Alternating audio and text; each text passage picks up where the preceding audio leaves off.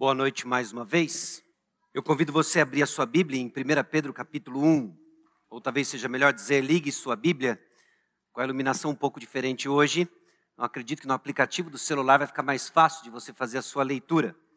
Mas 1 Pedro capítulo 1. Nós estamos como igreja caminhando numa série de exposição em Gênesis que nós dividimos em três anos. Em função da Páscoa e uma celebração diferente, Hoje nós estamos caminhando numa programação especial, tanto pela manhã quanto à noite. Hoje pela manhã nós revisitamos as principais passagens que relatam para nós os primeiros eventos após a ressurreição de Jesus. Extraímos lições e hoje nós olhamos para uma passagem do Novo Testamento, numa das epístolas, para rechear as lições aprendidas hoje cedo. Em Lucas capítulo 24, em João capítulo 20. E eu espero poder esclarecer, eu espero poder trazer para cada um dos presentes hoje aqui um desafio sobre o que significa sermos regenerados. Nós fomos regenerados, regenerados mediante, por meio da ressurreição de Jesus.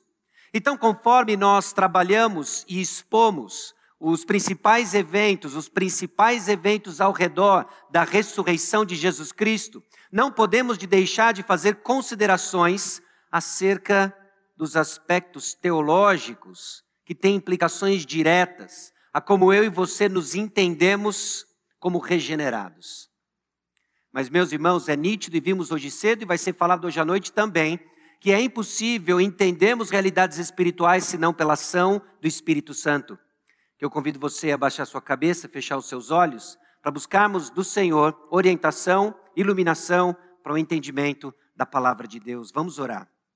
Senhor, nosso Deus e Pai, aqui chegamos diante do Senhor, não na força, Deus, do nosso argumento, não na força, Deus, de nossas convicções, mas da dependência do Teu Santo Espírito que usa a Tua palavra. Pedimos, ó Pai, que o Senhor nos visite com esclarecimento, que o Senhor nos visite com entendimento, corrigindo rumos, salvando a Deus aqueles que ainda têm seus olhos vendados para a sua realidade espiritual. Essa é uma atividade, ó Deus, que se inicia através do Senhor, que acontece por meio da Sua palavra, usando o seu povo e sempre para a honra e glória do Teu nome. E é no nome de Jesus que nós oramos. Amém. Hoje pela manhã nós vimos que a ressurreição de Jesus forma quem somos e buscamos ser como discípulos e isso juntos. O tema desse ano é Juntos, dando o próximo passo em direção a Cristo. E nós estamos refletindo sobre a realidade da Páscoa e da ressurreição, debaixo do desejo de compreendermos como assim fazemos juntos. E propus para os irmãos hoje cedo de que a ressurreição de Jesus forma quem nós somos, quem nós buscamos ser como discípulos. Em 1 Pedro, nós vamos pegar carona com o apóstolo Pedro, olhando como a ressurreição de Jesus tem um papel fundamental e importantíssimo em nossa grande salvação. Na maneira em que nós recebemos a salvação, como nos foi proclamado, e o que é esperado de nós agora, numa vida de santificação. É a ressurreição de Jesus, com ênfase agora na compreensão de quem nós somos e buscamos ser. E nós vamos ler em 1 Pedro capítulo 1, versículos 3 a 21, três grandes partes dessa passagem. Nós vamos quebrar a leitura nos três grandes pontos do nosso tempo hoje, olhando para cada um dos aspectos da ressurreição de Jesus, seja na apresentação da nossa salvação, seja na mensagem dos profetas, dos apóstolos, ou seja nas suas implicações para santificação eu espero encorajar você a entender mais uma vez tão grande salvação que nós temos. Meus irmãos, um dos perigos, e temos levantado isso em contextos diferentes, é quando nos esquecemos do tamanho milagre de tão grande salvação. É o perigo da familiaridade. Quando banalizamos a fé, quando banalizamos aquilo que experimentamos juntos, nós estamos caminhando para a derrota espiritual, para a perda da nossa vitalidade espiritual. Que Deus nos livre disso nos lembrando mais uma vez de tão grande salvação que nós temos. Também é necessário olharmos para os versículos 10 a 12 e vemos tão eficiente proclamação. A proclamação do evangelho é eficiente e por vezes é taxado de loucura no mundo? Como assim um discurso com os seus ares filosóficos para um público como o de hoje, no século 21, faz o seu efeito? Meus irmãos, esse é o meio que o Senhor escolheu. O meio que o Senhor escolheu para salvar os seus é por meio da proclamação da palavra. E vimos hoje cedo a relevância disso e a forma como o Senhor Jesus Cristo descortina os olhos dos seus discípulos. De que aquilo que foi descortinado nos foi dado e apresentado nas Escrituras. E então veremos essa salvação tão evidente na nossa santificação. De que o ponto pelo qual, o propósito para o qual um deles, para o qual você foi salvo, é para uma vida de santidade, de santificação. Então vamos para os primeiros versículos, capítulo 1, versículos 3 a 9. Vamos fazer algumas considerações e assim nós vamos lendo o restante do texto. Bendito Deus e Pai de nosso Senhor Jesus Cristo, que, segundo a sua muita misericórdia, nos regenerou para uma viva esperança, mediante a ressurreição de Jesus Cristo dentre os mortos, para uma herança incorruptível, sem mácula, imarcessível, reservada nos céus para vós outros, que sois guardados pelo poder de Deus, mediante a fé, para a salvação preparada para revelar-se no último tempo. Nisso exultais. Embora no presente, por breve tempo, se necessário, sejais contristados por várias provações, para que, uma vez confirmado o valor da vossa fé, muito mais preciosa do que o ouro perecível, mesmo apurado por fogo, redunde em louvor, glória e honra na revelação de Jesus Cristo. A quem não havendo visto, a mais, no qual não vendo agora, mas crendo, exultais com alegria indizível e cheia de glória, obtendo o fim da vossa fé, a salvação da vossa alma.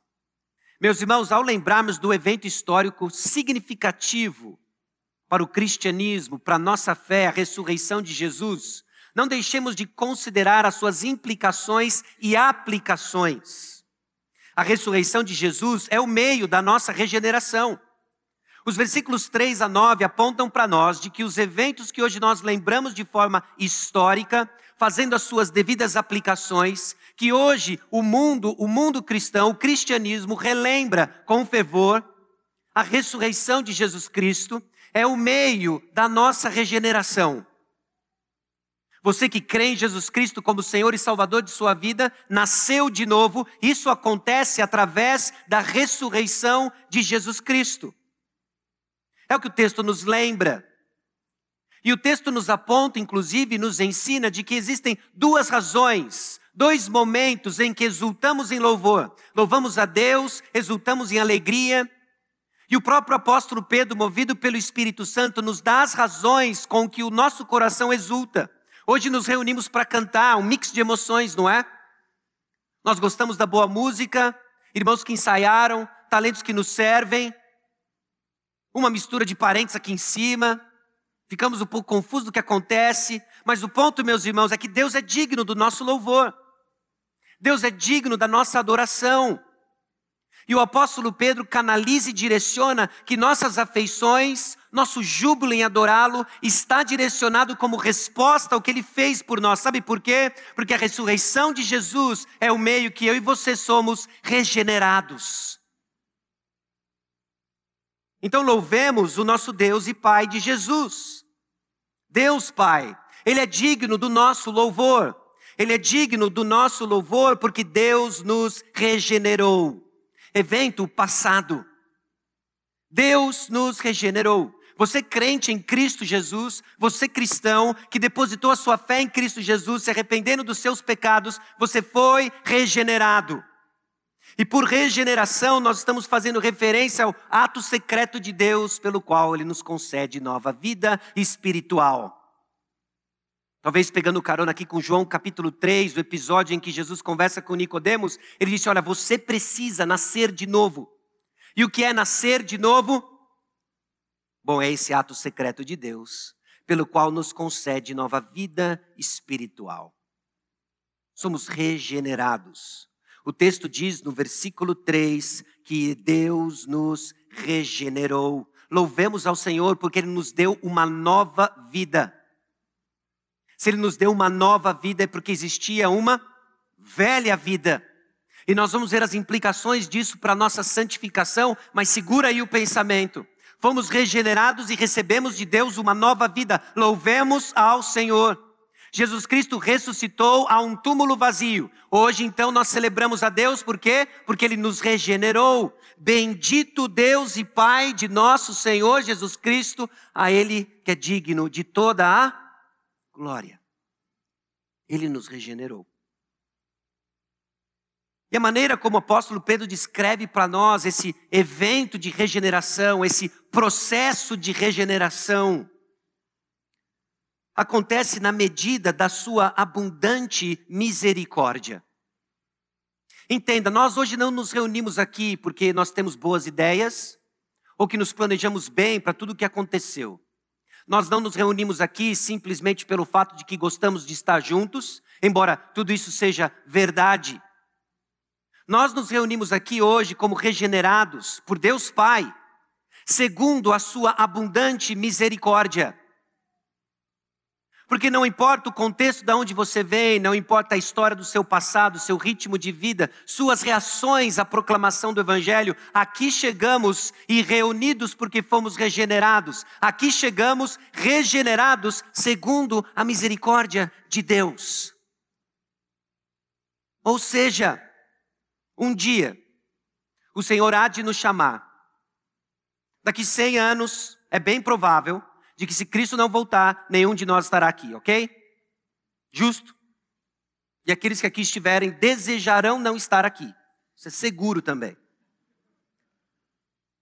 E nós chegaremos diante do Senhor e a única razão por podermos entrar na presença do Senhor não é a sinceridade da sua fé, sua história de serviço ao Senhor, sua busca pessoal por santidade é porque Jesus nos deixou entrar.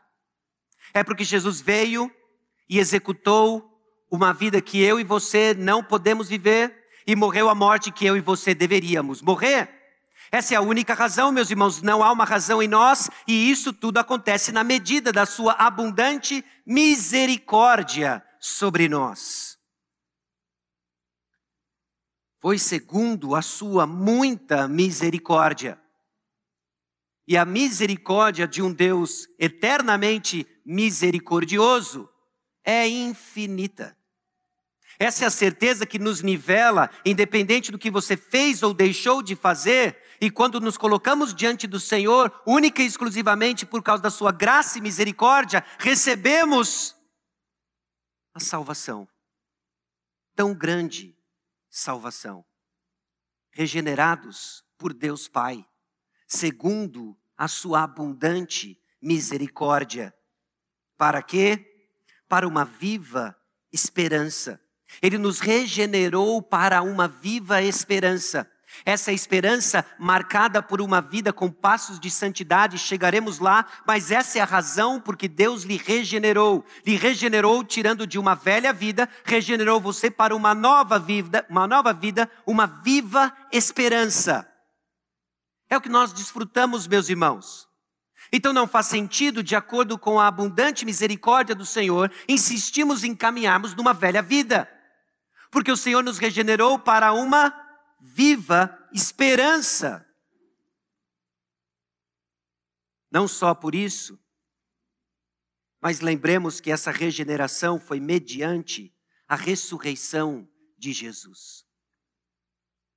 Aquilo que para alguns era uma pedra de tropeço e uma ameaça de governo, tanto para os fariseus quanto para os romanos, para os cristãos, era a pedra fundamental, era o primeiro da fila que puxaria nosso destino eterno, a ressurreição em Cristo Jesus.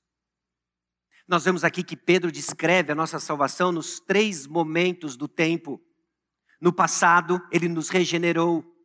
E agora, conforme nos preparamos para enxergar o que ele nos garante no presente, lembremos de que a ressurreição de Jesus é o meio pelo qual nós somos regenerados. João capítulo 11, versículos 25 e 26, disse-lhe Jesus: Eu sou a ressurreição e a vida. Quem crê em mim, ainda que morra, viverá. E todo que vive e crê em mim não morrerá eternamente. Crês isto? Se você se recorda da história, João capítulo 11 é justamente o episódio onde Jesus ressuscita Lázaro. E olhamos aquilo maravilhados e muitas vezes nós perdemos de ficar ainda mais maravilhados quando tiramos os olhos do seu significado profundo. Porque lembre, Lázaro voltou a morrer. Ele ressuscitou e depois de alguns anos, depois de algum tempo, não sabemos quanto, ele voltou a morrer de morte morrida. E a razão por que nós sabemos disso é porque ele não está por aí perambulando e contando a história. Ele morreu. Porque o ponto não era a ressurreição de Lázaro. O ponto era que era um sinal que apontava para a verdadeira realidade da ressurreição em Jesus Cristo e o que nós temos como viva esperança mediante a ressurreição de Jesus. Um dia, meus irmãos, nós iremos ressuscitar como Cristo ressuscitou dos mortos e teremos um corpo glorificado como o dele. Por quê? Porque ele é a ressurreição. Então nós vamos louvar o Senhor nós bendizemos ao Senhor. Nos reunimos não só num dia como esse, mas dominicalmente ou quando o grupo, o grupo de crentes se agrupa. E louvamos a Deus por quê? Porque Deus em sua abundante misericórdia nos regenerou. Para quê? Para uma viva esperança. Eu não vou ficar mais preso no lamaçal do passado. E isso ele fez como? Mediante a ressurreição de Jesus Cristo. Bom, Deus não só nos regenerou, louvado seja o Senhor, como Deus também nos guarda. Essa é a atividade presente da salvação. Deus nos guarda. Você, alma aflita, você, coração com dúvida, você, mente cansada, Deus nos guarda, louvemos o Senhor. Deus nos guarda na medida do seu poder. Versículo 5, note o versículo 5 que sois guardados pelo poder de Deus. Essa é uma expressão tanto quanto curiosa quando ela aparece, porque ela está sempre intimamente ligada ao poder da ressurreição. O poder que, quando derramado em Cristo Jesus, o ressuscitou dos mortos, é o poder que me guarda, é o poder que lhe guarda. Não tem anjo da guarda que resista a isso. Não tem corpo fechado maior que isto porque a segurança do crente em Cristo Jesus é o poder da ressurreição. O poder da ressurreição que trouxe Cristo dos mortos é o poder que nos guarda. Nos guarda e garante que aquilo que nos aguarda não vai ser tocado, não vai ser contaminado, não é perecível, não tem fim, não pode ser perdido. Ele nos guarda para conquistar algo que é certo. Para uma herança que não pode ser destruída nem perdida. É interessante quando falamos de uma herança incorruptível, ou sem mácula, imarcessível, reservada nos céus para vós outros. Meus irmãos, isso é algo que ninguém tira. Ninguém tira. Não existe absolutamente nada do que nós podemos desfrutar de que em algum momento o mundo nos ameaça e pode roubar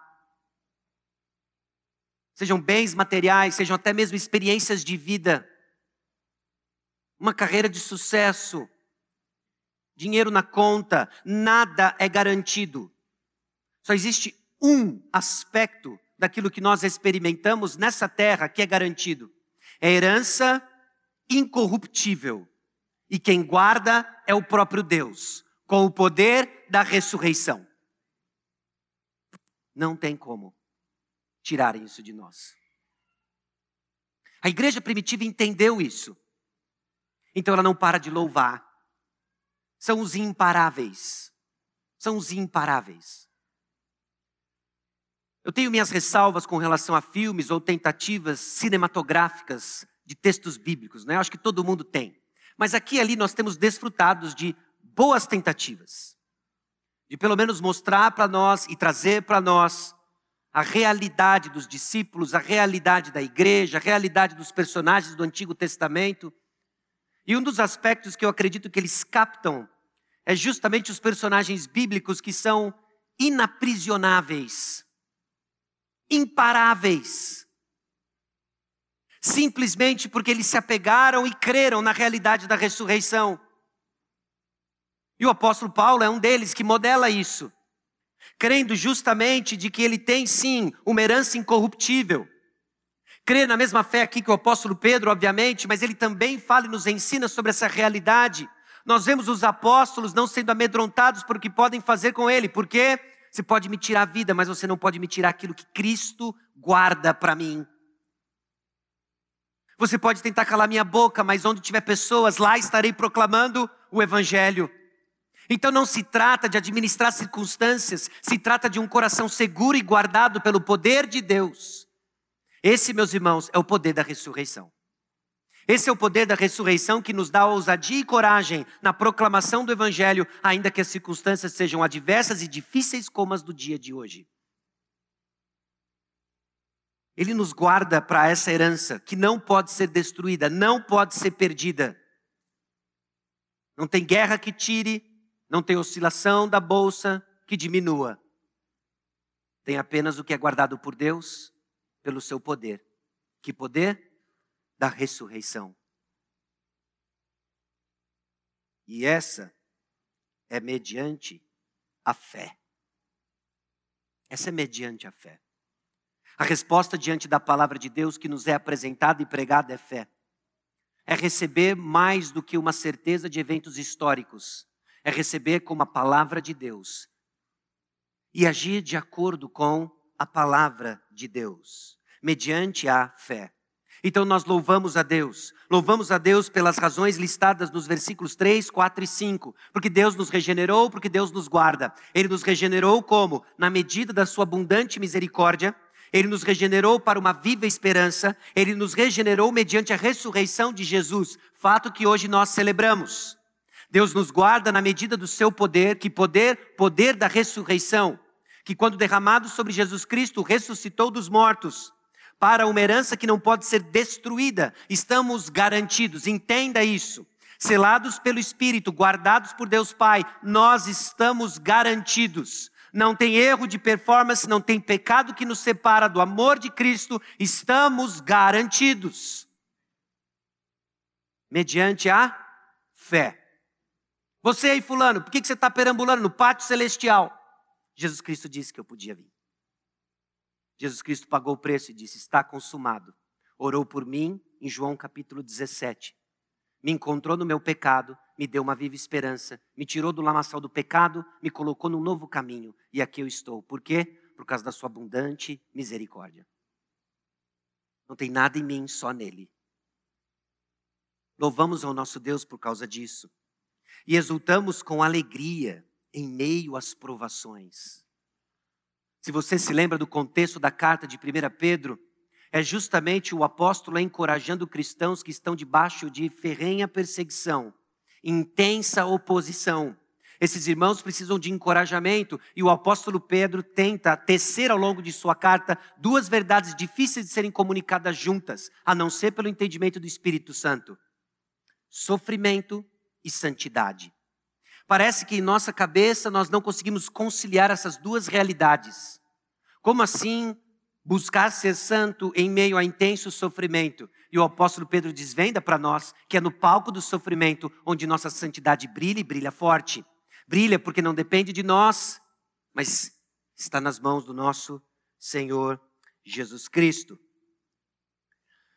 Então exultemos em meio às provações. Por quê? Versículo 6. Porque Deus está nos purificando. Mais um aspecto aqui presente do que Deus está operando na vida de cada um de nós. Você tem passado por provas, você tem passado por provações. Saiba, Deus está lhe purificando. Essa é a razão porque o apóstolo Pedro nos chama para exultar. Exultem ao Senhor no meio das provas, por quê? Porque Deus está nos purificando. É onde Tiago também vai no capítulo 1 da sua epístola, da sua carta, Tiago, capítulo 1.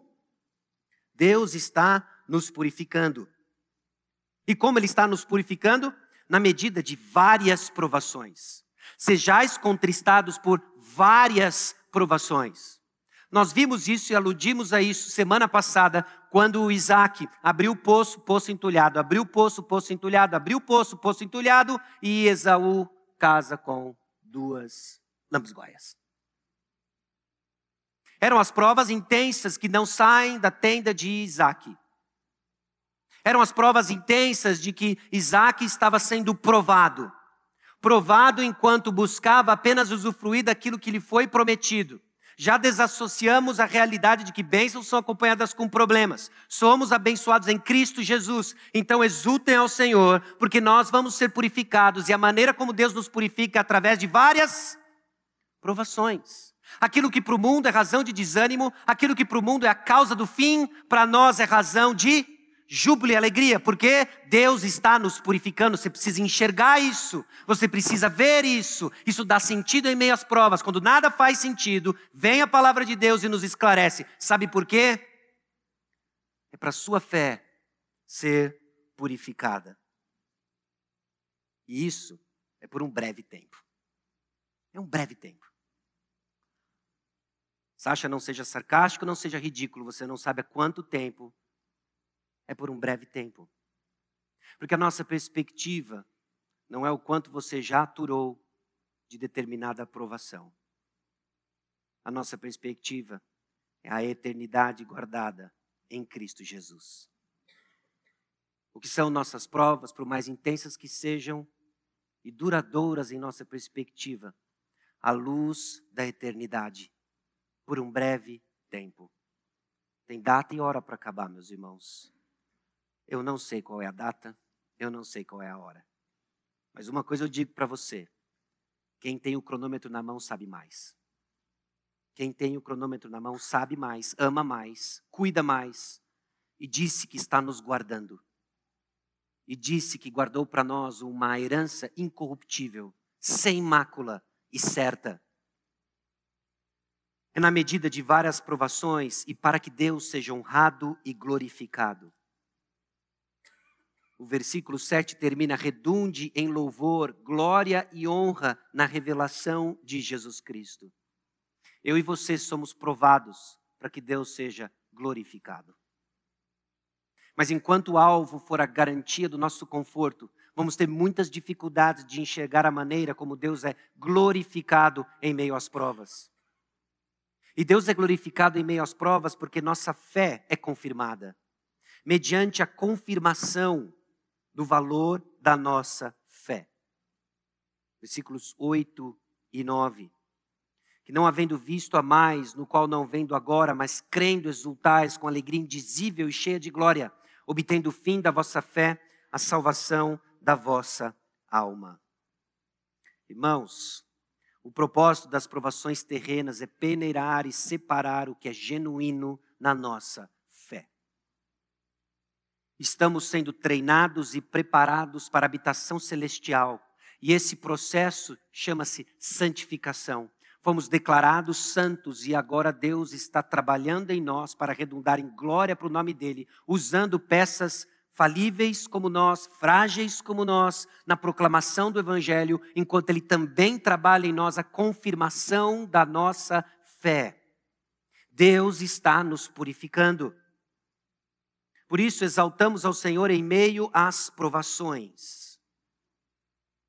Meus irmãos, então crer na ressurreição, conforme nós vimos hoje cedo, crer na ressurreição de Jesus não é apenas uma resposta a fatos. Mas aqui nós olhamos para 1 Pedro e completamos o pensamento de hoje cedo. Mas é evidência espiritual de regeneração. Você crê na ressurreição de Jesus Cristo. Você crê que existe um túmulo vazio e que ele está à destra do Pai. Você crê, confessa com seus lábios, arrependeu dos seus pecados e colocou e depositou a sua fé única e exclusivamente em Jesus Cristo, ressurreto dos mortos. Você crê e confessa evidência de regeneração espiritual. Então não é simplesmente concordar com fatos históricos, mas é a confissão de um novo Senhor, evidência de regeneração espiritual.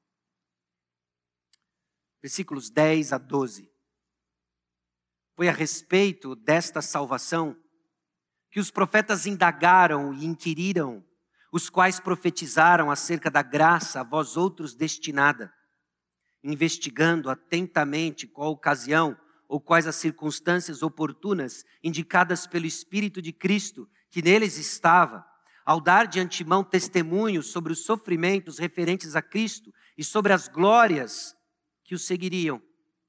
A eles foi revelado que, não para si mesmos, mas para vós outros, ministravam as coisas que agora vos foram anunciadas por aqueles que, pelo Espírito Santo enviado do céu, vos pregaram o Evangelho, coisas essas que os anjos anelam perscrutar. A proclamação do Evangelho é a forma como ouvimos de tão grande salvação. Hoje pela manhã, deixa eu reprisar rapidamente para você, em Lucas capítulo 24, nós vimos que Maria Madalena, Joana, Maria mãe de Tiago e outras mulheres foram ao sepulcro e encontraram o túmulo de Jesus vazio. Elas voltaram para contar para os discípulos, os discípulos duvidaram do relato daquelas mulheres, apenas dois, de acordo com o relato de João e de acordo com o relato de Lucas, voltaram para o sepulcro, Pedro e João. No caminho, João passa Pedro, mas fica parado na porta e Pedro entra primeiro. Pedro vê, ele crê, fica maravilhado, mas ainda não compreendia o que estava acontecendo. João viu, creu, mas ainda não compreendia, o que estava acontecendo. Então tem um parênteses, Jesus aparece para dois discípulos no caminho de Emaús, Cleopas e mais um outro. Jesus aparece no meio deles, começa a conversar com os discípulos, perguntando o que eles estão conversando. Deixa entrar no meio desse papo. Como assim você não sabe o que está acontecendo nos últimos três dias? Eles contam os fatos do que aconteceu nos últimos três dias: o julgamento de Jesus, a crucificação de Cristo, a morte, o sepultamento. E agora parece que umas do nosso meio, confirmado por outros discípulos, disseram que Jesus havia ressuscitado dentre os mortos. Ó oh, nécios e tados de coração, quanto tempo para entender as palavras dos profetas? E Jesus começa então a discorrer o que? O que nós acabamos de ler, que foi dado para Moisés, que foi dado para os profetas, que foi dado para os salmistas, compreensão dos sofrimentos de Cristo, da morte de Jesus, da sua ressurreição. Os profetas indagaram, eles queriam saber, e eles viam como se fosse ofuscado, porque esse plano que foi arquitetado na eternidade passada e será consumado no final dos séculos, ao longo de todo o tempo, é revelado a nós de forma progressiva, e Deus fez assim por amor. Por amor a quem? Pasme você, a mim e a você. Por amor a nós. Os apóstolos, os profetas queriam saber aquilo na antiguidade e não conseguiam, por quê? Porque não era destinado a eles, era destinado a quem? A nós. Há uma peça aqui que falta, e que peça é essa que falta? Quando o Verbo se fez carne e viveu a vida que eu e você não conseguimos viver e morreu a morte que eu e você deveríamos morrer. Ele, ressurre... ele fica ressurreto dos mortos, aparece aos discípulos, eles não entendem nada. E Jesus lhe abriu os entendimento. Agora faz sentido, Moisés, profetas, os salmos. Eles são confrontados com a realidade de que a ressurreição era uma novidade, mas não deveria ser uma surpresa. A ficha caiu. E agora o que a gente faz? Senta aqui que eu vou te contar umas coisas acerca do reino. 40 dias nesse seminário intenso acerca do reino de Deus. Termina os 40 dias e Jesus sobe aos céus e dá uma tarefa para esses discípulos. Vocês vão fazer discípulos. Mas fiquem aqui e aguardem, porque vai descer sobre vocês poder, e vocês vão ser minhas testemunhas. Jerusalém, Judéia, Samaria, os confins da terra. O Espírito Santo desce, porque Jesus subiu aos céus. Jesus executa a obra que o Espírito testemunha. E agora, munido de todas as peças da mensagem do Evangelho, esses discípulos e as outras gerações de discípulos testemunham acerca de Jesus Cristo. Deixa eu reler para você esse texto.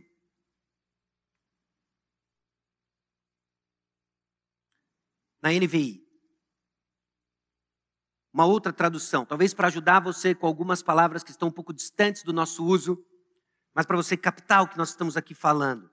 Foi a respeito dessa salvação que os profetas que falaram da graça destinada a vocês investigaram e examinaram, procurando saber o tempo e as circunstâncias para os quais apontava o Espírito de Cristo que neles estava, quando lhes predisse o sofrimento de Cristo e as glórias que se seguiriam àqueles sofrimentos. A eles foi revelado que estavam ministrando não para si próprios, mas para vocês.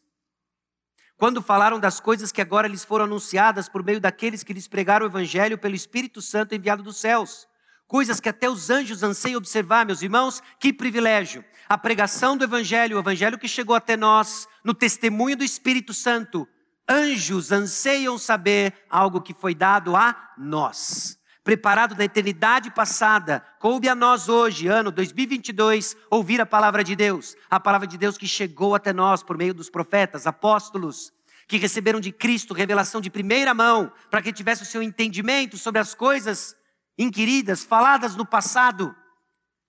E agora faz sentido.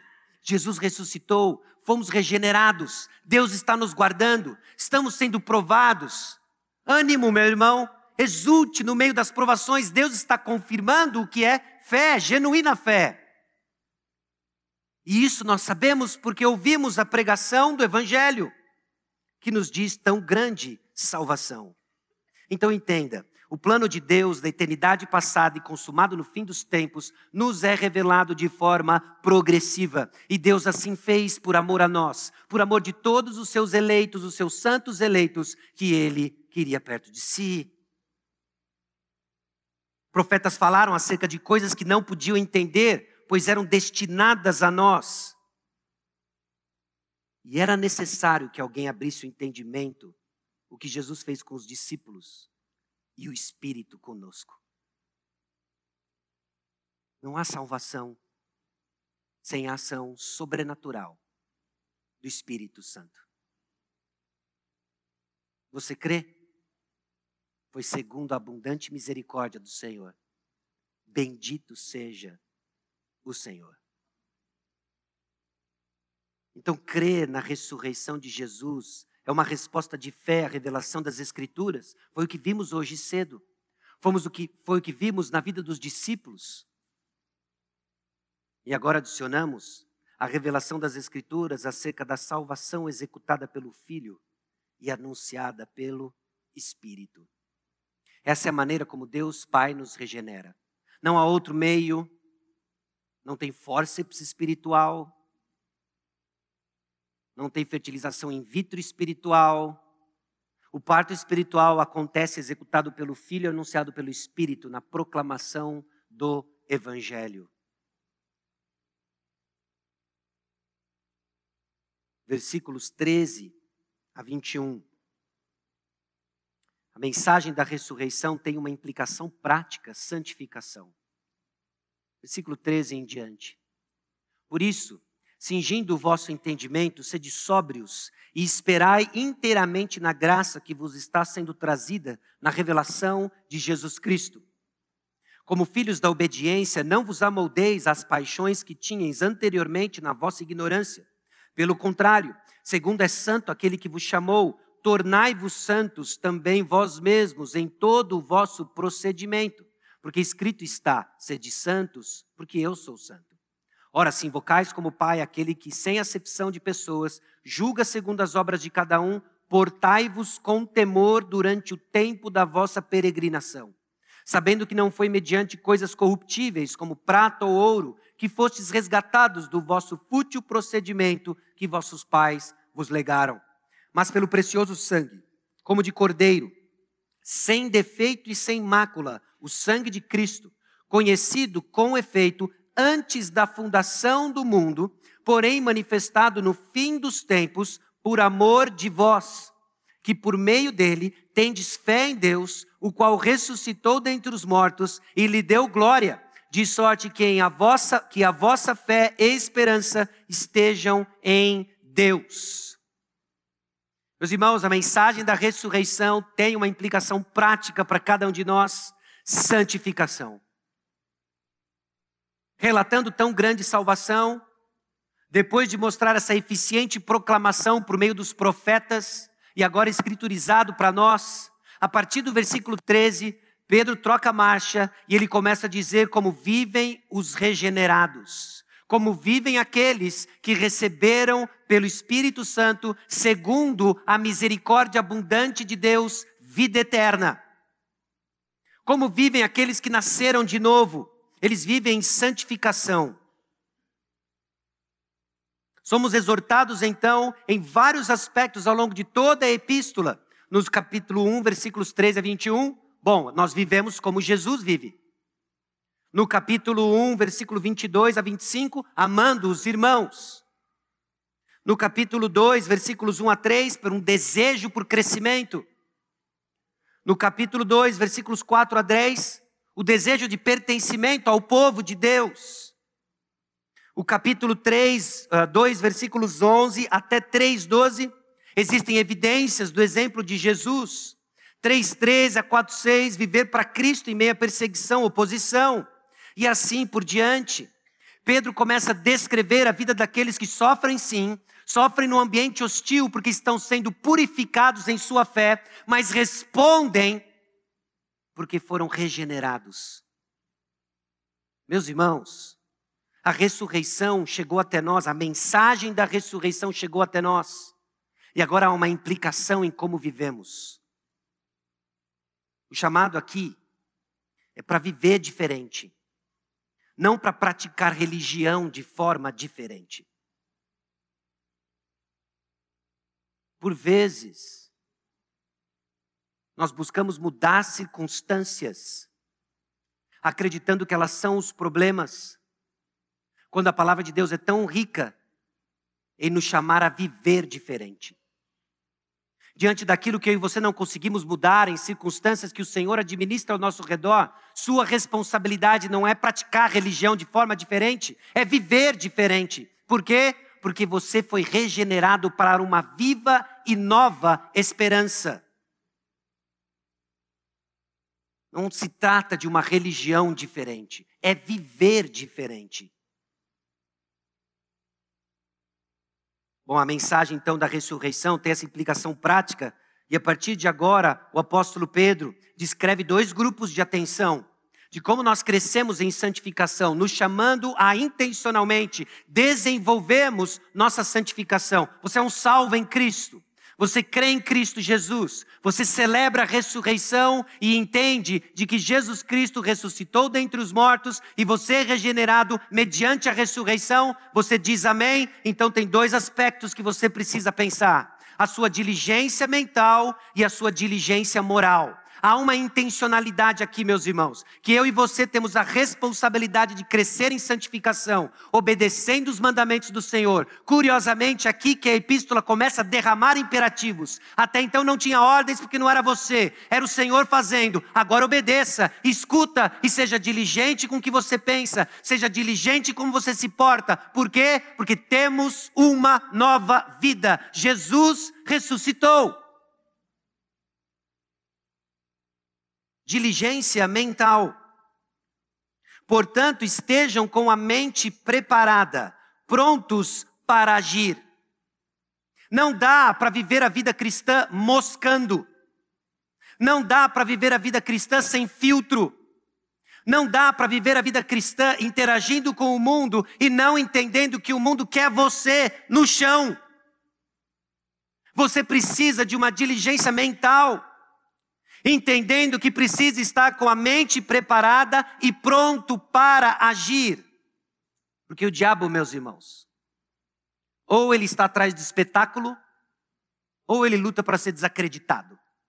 Nós não estamos nem aqui, nem aqui. Ele é real e ruge como um leão, buscando alguém para devorar. Não baixa, guarda diligência mental, esteja preparado diante de tão grande salvação que você recebeu, a reagir e responder aos desafios do dia a dia, decisões que você toma no seu trabalho, conversas que você tem na sua escola, relacionamentos familiares, relacionamentos com os irmãos. Não, baixe, guarda, esteja com a mente preparada, pronto para agir, esteja alerta. Alerta. Jesus pediu para os discípulos estarem alerta e vigiando. Para encontrá-los dormindo.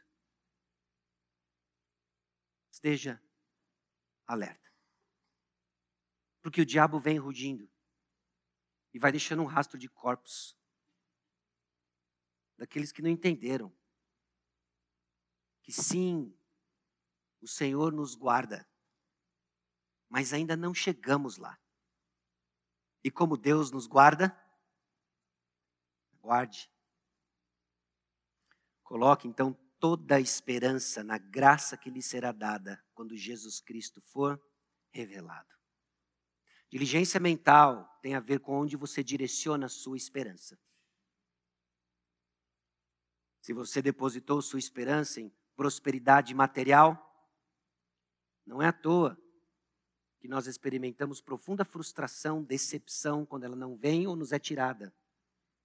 Se você colocou a sua esperança em relacionamentos, não é à toa quando eles nos decepcionam, sua fé enfraquece. Se você coloca sua esperança em saúde, não é à toa que quando nesse mundo caído, onde nós lutamos com esse corpo dessa morte, quando a saúde nos é tirada, nossa esperança se esvai. Meus irmãos, nossa esperança precisa ser depositada na graça que lhe será dada quando Jesus Cristo for revelado. Lá deve estar a nossa esperança.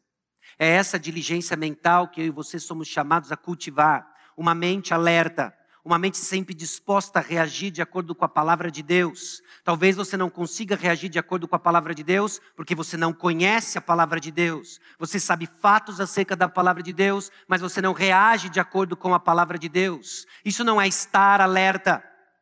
Isso não é estar alerta. Estar alerta, então, é colocar a esperança em Cristo Jesus, aguardando um dia a sua graça há de ser revelada, seremos como Ele é. E nada mais basta. Essa esperança que nós somos chamados a estar preparados a responder em 1 Pedro 3,15. Antes, santifiquem Cristo como Senhor em seu coração. Estejam sempre preparados para responder a qualquer pessoa que lhes pedir a razão da esperança que há em vocês. Meus irmãos, Jesus Cristo não é mais um acessório para a sua vida. Parte da nossa letargia espiritual é que Jesus Cristo se tornou um acessório Olha, eu faço isso, estudo aquilo, tenho esse e esse relacionamento e nos finais de semana eu vou na igreja, eu sou evangélico. Se seguir a Cristo é mais um acessório, não é à toa que você tem dificuldade de nutrir sua fé e caminhar com decisões coerentes. Jesus Cristo é Senhor de tudo, o resto é acessório. De como nós mostramos o senhorio de Cristo, o fato de que ele nos regenerou por meio da ressurreição, ele manda em tudo. Ele manda nos seus relacionamentos, ele manda no seu trabalho, ele manda nos seus estudos. Ele é senhor de tudo, ele não é um acessório. Nós somos instrumentos e vasos de barro. Jesus é Senhor, não um acessório. Então esteja pronto Esteja pronto para responder à esperança que você tem. E você só vai ser capaz de fazer isso quando no seu coração você estiver santificando Jesus como Senhor, porque Ele é viva, coerente com a verdade. Jesus é Senhor. Que tem escapado da sua diligência mental. O que você insiste em deixar de fora do controle soberano do Senhor em reconhecimento humilde. Senhor, o Senhor reina, reina soberano e me submeto ao Senhor. Diligência mental e diligência moral. O versículo 14, como filhos da obediência. Nós, filhos da obediência. Esse termo que faz referência aos regenerados, aqueles que creram na ressurreição de Jesus. Não vos amoldeis as paixões que tinhais anteriormente na vossa ignorância. De novo, eu não canso de fazer esse ponto quando paixões aparecem, porque nós resumimos paixões a, a, a sexo, drogas e rock and roll. Faz parte também, mas transcende isso. A ideia aqui é qualquer desejo relacionado à forma antiga de viver seja a sua noção de prazer antes de Cristo, a sua noção de justiça antes de Cristo, a sua noção de sabedoria antes de Cristo, a sua noção de riqueza antes de Cristo. Tudo isso, meus irmãos, foi por água abaixo. Agora nós somos moldados por outros valores. Nossa mente está alerta. Com diligência mental, nós apropriamos dos valores do reino. E agora pensamos diferente, agimos diferente. Diligência moral. Não se amoldar com paixões antigas. Quando não existe diferença na forma como você pensa prazer do mundo, quando não existe diferença na forma como você pensa riqueza do mundo, quando não existe diferença na forma como você pensa justiça com o mundo, igualdade. Se não há diferença, você está moldado com o mundo. Mas somos filhos da obediência. Não se amolde às paixões do mundo. O apóstolo Pedro traz um mandamento, uma ordem, porque ele conhece os riscos da nossa caminhada. Assim como o apóstolo Paulo coloca em Efésios 4,17, isto, portanto, digo e no Senhor testifico, que não mais andeis como também andam os gentios, na vaidade dos seus próprios pensamentos. Acorde, diligência mental. Diligência mental, entenda aqui, não estou falando de uma mera saúde emocional, nós estamos falando da qualidade de guardar nosso coração, que tem a ver com guardar com o que eu falo, olho e por onde eu ando. Vai andar na vaidade dos próprios pensamentos? Os nossos valores são outros. Por quê? Porque você foi regenerado para uma viva esperança. Porque você está sendo guardado para uma herança incorruptível. Não é daqui. Então para de pensar como se fosse daqui. Nós somos de lá. Somos peregrinos. Então não se amolde com paixões antigas. Ande em santidade. Pelo contrário, segundo é santo aquele que vos chamou, tornai-vos santos também vós mesmos, em todo o vosso procedimento. Meus irmãos, é um erro grosseiro e brutal resumirmos o cristianismo a uma série de coisas que fazemos e deixamos de fazer. Isso é um legalismo encarnado. É um erro igualmente brutal esvaziar nossa fé e a palavra de Deus de ordens que somos chamados a obedecer por razões teológicas. Somos chamados a obedecer o Senhor por razões teológicas. Por quê? Porque Ele é santo. Sede santo. Você foi unido a Cristo Jesus. Por causa do caráter santo de Deus, somos chamados a uma caminhada coerente, em santidade. O que nós fazemos importa. em todo o nosso proceder, passo a passo, andando em santidade. É viver de forma coerente, então, com o caráter de Deus. Isso não é novidade aqui que Pedro está trazendo. Aliás, ele ecoa toda a Escritura. Levítico 11, 44, 45, Levítico 19, 2. Sede santos porque eu sou santo. Deus é santo. Nós somos dele, regenerados por uma viva esperança. Temos agora e somos coparticipantes da natureza divina. E o que se espera do crente em Cristo? Crescimento em santidade. É justamente o ponto no capítulo 2, versículos 1 a 4, esse desejo por crescimento. Andar em santidade e portar-se com temor. Portar-se com temor. Versículo 17, ora, se invocais como Pai aquele que, sem acepção de pessoas, julga segundo as obras de cada um, portai-vos com temor durante o tempo da vossa peregrinação. Note, não há condenação para os que estão em Cristo Jesus. Amém?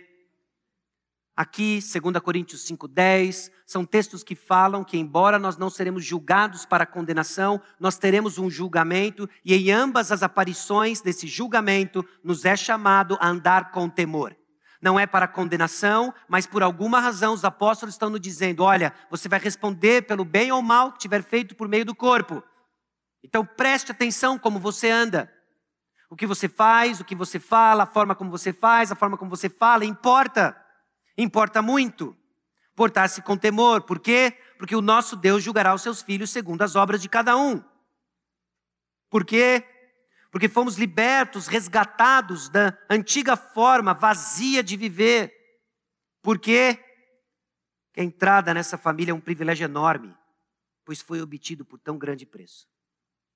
Que privilégio! Fazemos parte da família de Deus. Foi pago um preço, um preço alto. Não foi mediante coisas corruptíveis, não foi um pix, não foi um, um rolo que entrou um terreno na parada. Foram coisas.